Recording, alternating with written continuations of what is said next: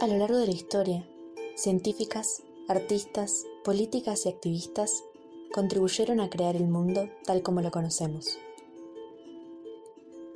Algunas lograron transgredir los roles de género impuestos por una sociedad que solo buscaba relegarlas a la sombra de un hombre. Otras fueron desplazadas a la oscuridad y olvidadas por la historia. Sin embargo, todas nos dejaron el legado que sería blasón para el feminismo contemporáneo. Recordarlas nos sana, nos empodera y las mantiene vivas entre nosotras. Ellas son grandes mujeres. Somos Abril Colia y Lucía Martínez, y los invitamos a hacer memoria de estas increíbles historias de mujeres que formaron el mundo como lo conocemos ahora.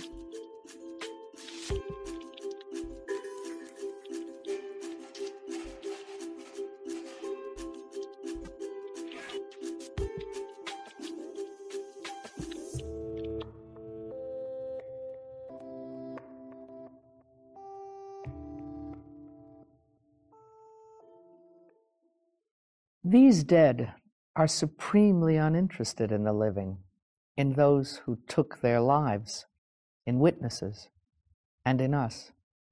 Why should they seek our gaze? What would they have to say to us? We, this we is everyone who has never experienced anything like what they went through, we don't understand. We don't get it.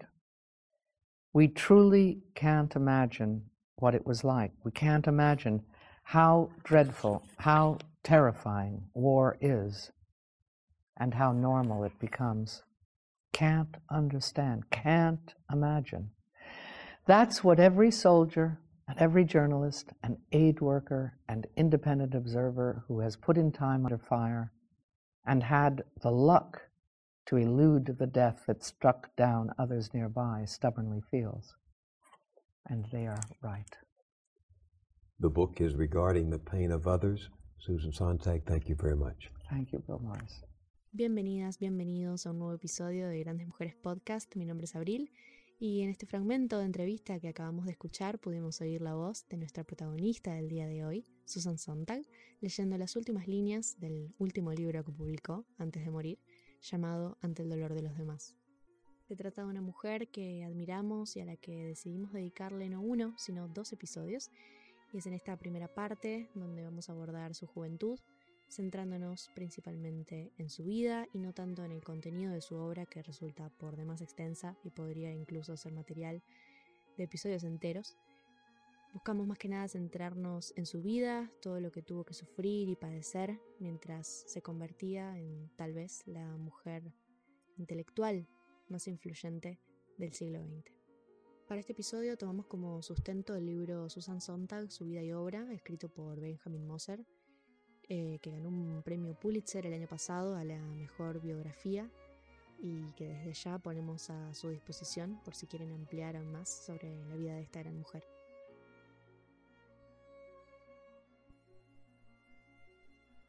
Bajo el nombre de Susan Lee Rosenblatt nace nuestra protagonista un 16 de enero de 1933 en la ciudad de Nueva York. Luego del nacimiento de su hermana Judith, tres años después, esta familia de orígenes judíos se muda a Long Island. Jack, eh, su papá, era comerciante de la industria textil y por su trabajo viajaba continuamente a China y fue allí en su primer viaje a los 18 años cuando tuvo su primer brote de tuberculosis, una enfermedad que lo persiguió durante su corta vida, siendo la causa de su muerte a sus 30 años. Esta enfermedad marcó la vida de Susan, siendo objeto más tarde de, varios de sus escritos literarios. Susan aprendió a leer con solo tres años y ya desde pequeña manifestó su interés por la enfermedad, indagando sobre todo sobre afecciones respiratorias, buscando entender de alguna forma la muerte de su padre. Desde edades tempranas, las hermanas Rosenblatt se acostumbraron a quedarse solas junto a su niñera Rose, y si bien ella fue la encargada de la crianza de Susan, ella desarrolló una gran fascinación por su madre, con la que tuvo una relación por demás tormentosa, donde Susan muchas veces tuvo que maternar a su propia madre, sobre todo luego de la muerte de, Jack. Al enviudar, su mamá, Mildred, retomó la vida de ama de casa y en secreto ahogaba sus penas en vodka y pastillas. Susan fue víctima de una madre ausente y esto se reflejó en una niñez rebelde, donde la única motivación que ella tenía era lograr llamar de alguna forma su atención, la atención de su madre, y conseguir así un poco de amor. Si bien todavía conservaban algo de dinero luego de la muerte de su papá, el contexto de guerra y el traspaso del negocio familiar a manos del hermano pequeño de Jack disminuyeron muchísimo los ingresos de la familia. Ahí iniciaron un periodo de múltiples mudanzas en busca de comenzar una nueva vida. Se mudaron primero a Miami, luego de nuevo a Long Island, también fueron a Queens y más tarde a Tucson. Estas mudanzas en parte se vieron motivadas por el asma de Susan que se agravaba en lugares de clima muy húmedo. Y fue así como fueron mudándose ciudad en ciudad, pero en todas Susan impresionaba, en cada colegio donde arrancaba sus estudios. Destacaba entre el montón, era divertida, ingeniosa y sorprendía eh, por su gran capacidad pese a su corta edad. En su infancia, su gran referente fue Marie Curie, a quien ella admiraba y tomaba como referente ella se preguntaba desde pequeña si podía en algún momento llegar a desarrollar una inteligencia así y soñaba incluso en este momento con ser científica. En su hogar el amor era manifestado solo en ocasiones cuando su madre necesitaba de Susan o de su hermana Judith. Se mostraba en público con ellas más que nada cuando la presencia de sus hijas la hacía lucir más joven, cuando se podía dar la posibilidad de que pensaran que era una hermana más y no su madre y cuando la presencia de sus hijas la hacía lucir vieja, fingía desconocerlas. Susan competía con los pretendientes de su madre por su atención. Y un 10 de noviembre de 1945 su mamá se casa en secreto, incluso sin que sus hijas supieran nada de eso, con un militar llamado Nathan Sontag. Se cree que este matrimonio solo se consumó para mantener apariencias. Todo esto va marcando la vida de Susan de alguna manera, condicionada por esta tradición familiar de la mentira, las apariencias y las etiquetas. Y decide adoptar incluso el apellido de su padrastro, cambiar el apellido judío Rosenblatt por Sontag. Por el antisemitismo que sufrió de joven, por las situaciones de extrema violencia que le tocaron vivir, donde fue golpeada en la cabeza insultada por su ascendencia judía. Ella vivió toda su infancia con el sentimiento de ser una intrusa, de no encajar en ningún lugar, de ninguna forma. Pensemos en esta, en esta niña totalmente retraída hacia la lectura, buscando escapar así de, de todos los problemas de su hogar, de todos los problemas de su vida, encontrando ahí entre libros el único lugar seguro. Unos meses después de que Nat y Mildred se casaran en 1946, deciden mudarse a Los Ángeles y allí Susan empieza a construir lazos sociales en, en su nuevo colegio, empieza a hacer amigos, y si bien era una joven fría y seria, y muchas veces se sentía fuera de lugar, logró atraer muchas amistades. Ya en esta época empieza a escribir y a participar en debates sobre música, literatura, religión y política. En 1948 Susan termina sus estudios secundarios y decide entonces continuar sus estudios, estudios universitarios, en Berkeley, en una ciudad nueva, buscando la posibilidad de empezar desde cero en un nuevo entorno, con gente y oportunidades nuevas. Es en este periodo de su vida cuando inicia el descubrimiento de su sexualidad, un periodo que ella describiría más adelante como el más determinante de su vida. Ahí conoce a Harriet Somers, una mujer, su primer amor, con quien entabla una relación que si bien tuvo sus altibajos, duraría más de una década. Unos meses después de conocerse, sin embargo, decide mudarse a Illinois porque consigue una beca para ingresar en la Universidad de Chicago, una institución con la que ella soñó largo tiempo con poder ingresar. Susan destacaba entre la multitud de estudiantes, desbordaba conocimientos e impresionaba no solo a alumnos, alumnos avanzados, sino también a sus profesores. Podría decirse que no había nadie en toda la universidad que estuviera a su altura. Es acá donde conoce al joven profesor Philip Riff, con quien contrae matrimonio 10 días después de haberlo conocido en una hamburguesería. Ella tenía solo 17 años y él 28. y dos días después de, haberse casado, de todas formas, empieza a descubrir que Philip era un inútil y en sus propias palabras no podía ni pelarse un huevo duro. Al finalizar el semestre se gradúa en la Universidad de Chicago, luego de haber estudiado allí solo dos años. Pero Susan queda embarazada, un hecho que golpeó duramente a su matrimonio, ya que no fue algo planeado ni deseado. Tuvieron muchas discusiones, hubo muchísima violencia, pero la decisión de Susan era firme y ella quería abortar. Esto también marcó un quiebre en la relación con su madre, quien se negó a brindar la ayuda.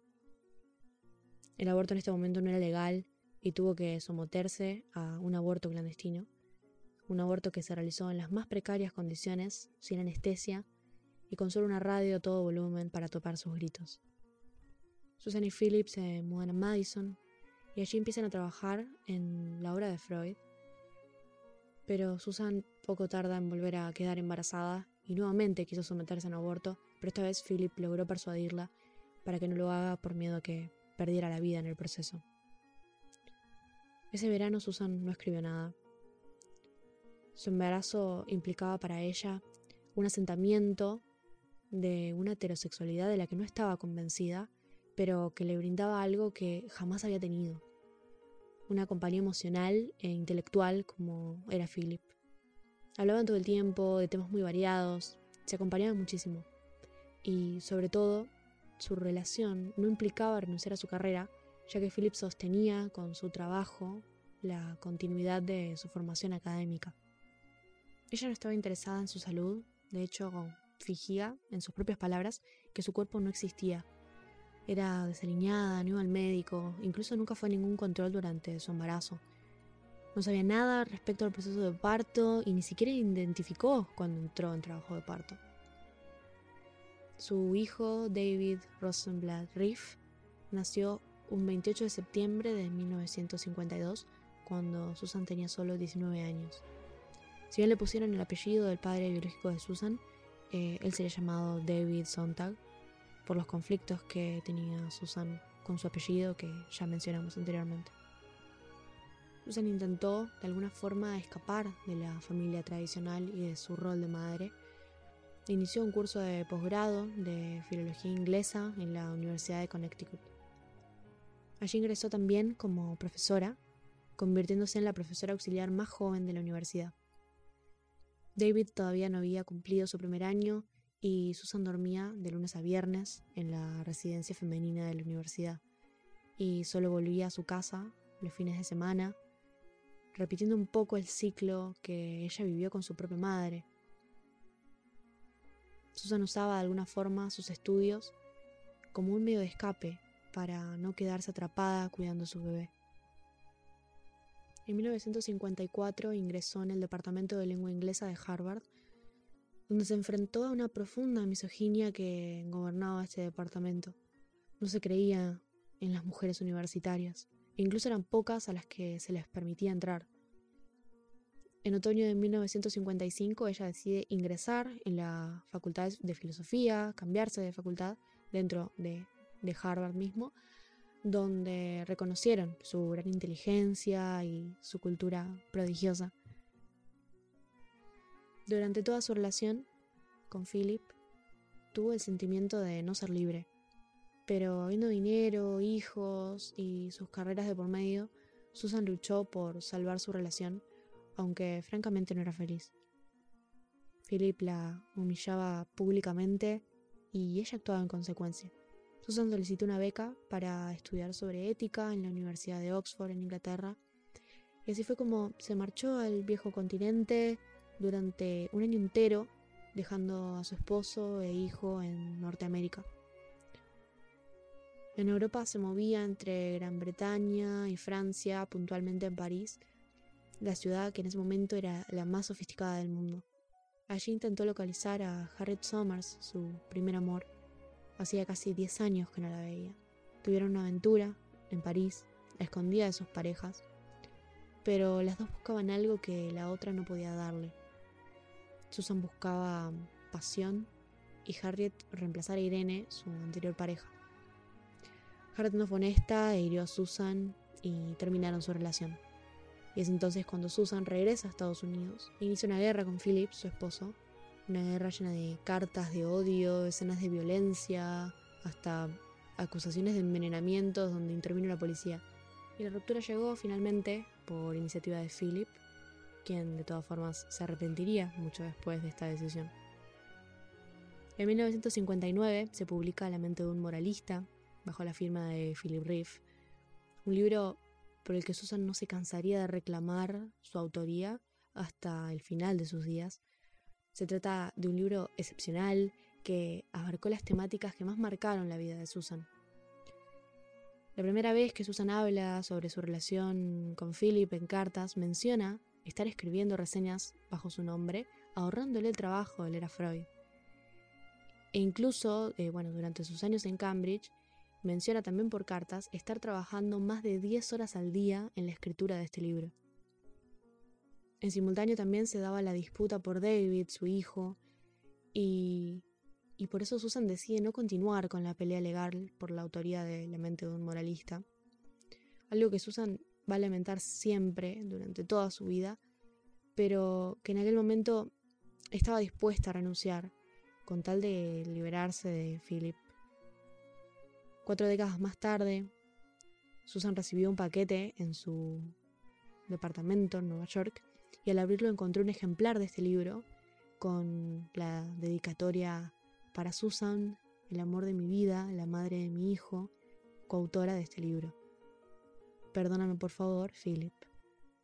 Esto ya sucedió cuando la autoría del libro era irrelevante para cualquiera de los dos en el desarrollo de sus carreras. No valió de nada. Pero volviendo a la línea temporal, eh, la disputa con Philip por la custodia de su hijo continúa e incluso se intensifica luego de que Susan se negara a que David pasara Navidad con él. Y es acá cuando Philip arremete contra Susan con el peor arma que podía haber utilizado en su contra.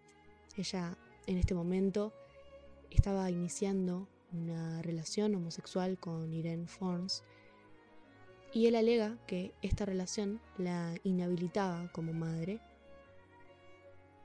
En una época donde la homosexualidad le costaba a muchos padres la custodia de sus hijos.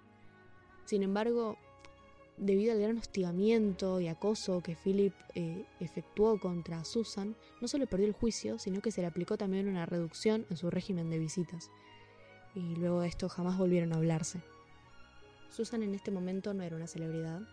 Si bien había publicado una novela llamada El benefactor y varios artículos, no habían sido suficientes para catapultarla a la fama. En verano de 1964 visitó Europa por tercera vez y desde su estancia en París escribió notas sobre lo camp, que se publicó ese mismo año.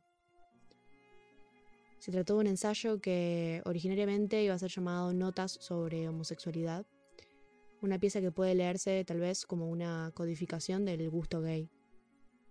Fue un ensayo muy criticado, más que nada por lo desafiante y amenazante que podía resultar para la supremacía masculina en un contexto donde las personas homosexuales eran consideradas totalmente inferiores a los heterosexuales.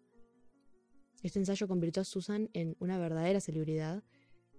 Los sectores más intelectuales y los no tanto también crearon un mundo y también un juego, si se quiere, en torno a etiquetar todo lo que se considerara camp y aquello que no lo era. Susan jamás paró de escribir. Se exigía muchísimo, y cuando descubrió las anfetaminas y el speed, esto se potenció. No paraba desde que se despertaba hasta el día siguiente, prácticamente no dormía. A principios de 1965, Susan inicia una relación sentimental con Jasper Jones, un hombre principalmente homosexual. Y al igual que la mayoría de sus relaciones con hombres, fue una relación muy efímera. Tuvo varias relaciones con hombres después de haber terminado con Irene, pero por ninguno sintió verdadero interés. Solo se divertía, pero no sentía nada genuino por ellos. En 1967, Susan realiza su primera intervención activa en política en medio del conflicto interno que surgía en Norteamérica por la guerra de Vietnam, con la que Susan estaba claramente en desacuerdo. En diciembre de este año es detenida por impedir el acceso a una oficina de reclutamiento en Nueva York y también efectúa una frase polémica por la que después tiene que pedir disculpas donde dice que la raza blanca es el peor cáncer de la historia de la humanidad. Como activista visitó la capital de Vietnam y de esta experiencia se desprende el artículo Viaja a Hanoi. En esta época Susan va gestando cierto antiamericanismo que nace producto de este odio hacia la guerra. En abril de 1968 decide emprender un viaje a un lugar un poco más pacífico que Vietnam. Viaja a Suecia a dirigir su primer película que se llamó Duelo de Caníbales y donde dos años más tarde regresa también para volver a trabajar como directora de cine para la película Hermano Carl. Por estos días Susan conoce a Carlota del Pezzo, una aristócrata italiana que tal vez sea la persona a quien Susan más quiso en toda su vida.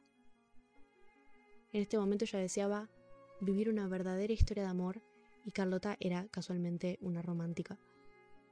Y si bien dicen que formaban una pareja un tanto incompatible, iniciaron una relación, pero no prosperó. Eh, Carlota era muy cruel con Susan y terminaron separándose. Más tarde, en un festival de cine, conoce a Nicole Rothschild, en quien encuentra un cariño maternal que jamás habían compartido con ella. Y si bien con ella no hubo tanta pasión como con Irene o Carlota, tuvieron una bella relación. Una relación que parecía que iba a llegar a su fin, pero terminó fortaleciéndose cuando Susan, a sus 44 años, es diagnosticada con un tumor en su seno izquierdo. Un cáncer que ya se encontraba metastizado en fase 4. El diagnóstico de Susan marca un antes y un después en su vida. Una vida que hasta este momento se había caracterizado, si se quiere, por el olvido del propio cuerpo y por una constante búsqueda de librarse de aquellas etiquetas, primero impuestas por su etnia y luego por su sexualidad, y que ahora vuelven a buscarla y a apoderarse de ella, pero en forma de enfermedad. Una enfermedad como el cáncer que impone estigmas y que ella va a describir en sus obras posteriores. Te invitamos a continuar escuchando la historia de Susan Sontag y sus últimos días en el siguiente episodio de Grandes Mujeres. Mujeres débiles. Mujeres incapaces. Mujeres inferiores. Mujeres invisibles. Mujeres caprichosas. Mujeres ingenuas. Mujeres ignorantes. Mujeres tercas. Mujeres inseguras. Mujeres desafiantes. Mujeres desafiantes. Mujeres capaces. Mujeres fuertes. Mujeres independientes. Mujeres inteligentes. Mujeres pioneras. Mujeres inspiradoras. Mujeres perseverantes. Mujeres ambiciosas. Mujeres valientes. Mujeres históricas. Grandes mujeres.